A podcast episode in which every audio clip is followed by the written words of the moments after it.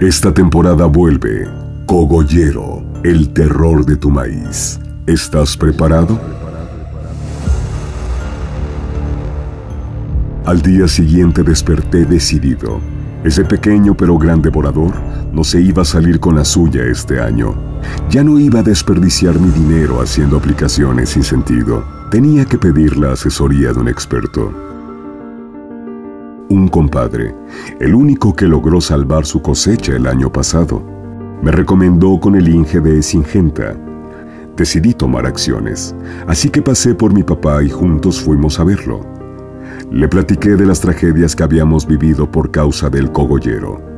El Inge me dijo que la clave para el control del cogollero es mantener un muestreo continuo desde la emergencia del cultivo para detectar las primeras masas de huevecillos depositados por las palomillas sobre las hojas y la presencia de las larvas en sus primeros estadios de desarrollo.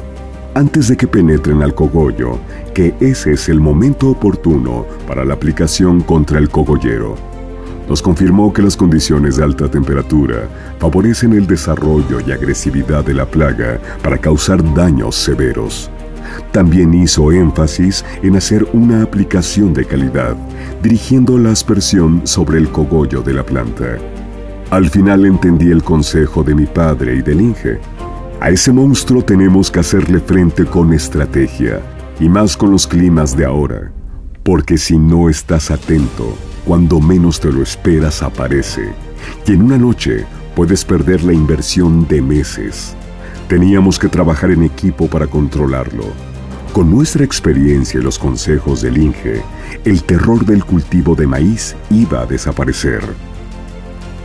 El Inge nos dijo que ya no había por qué temer, que el control total de gusanos de Singenta nos ayudaría para acabar con la amenaza del cogollero y evitar que se comieran nuestras ganancias. Nos explicó cómo con el control total de gusanos, nuestro cultivo estaría protegido desde la germinación hasta la cosecha. Tratando la semilla con Fortensa 600 y aplicando Denim en B3 y Ampligo en B7, ya no hay rastro del cogollero en nuestras parcelas. Ahora podemos dormir tranquilos.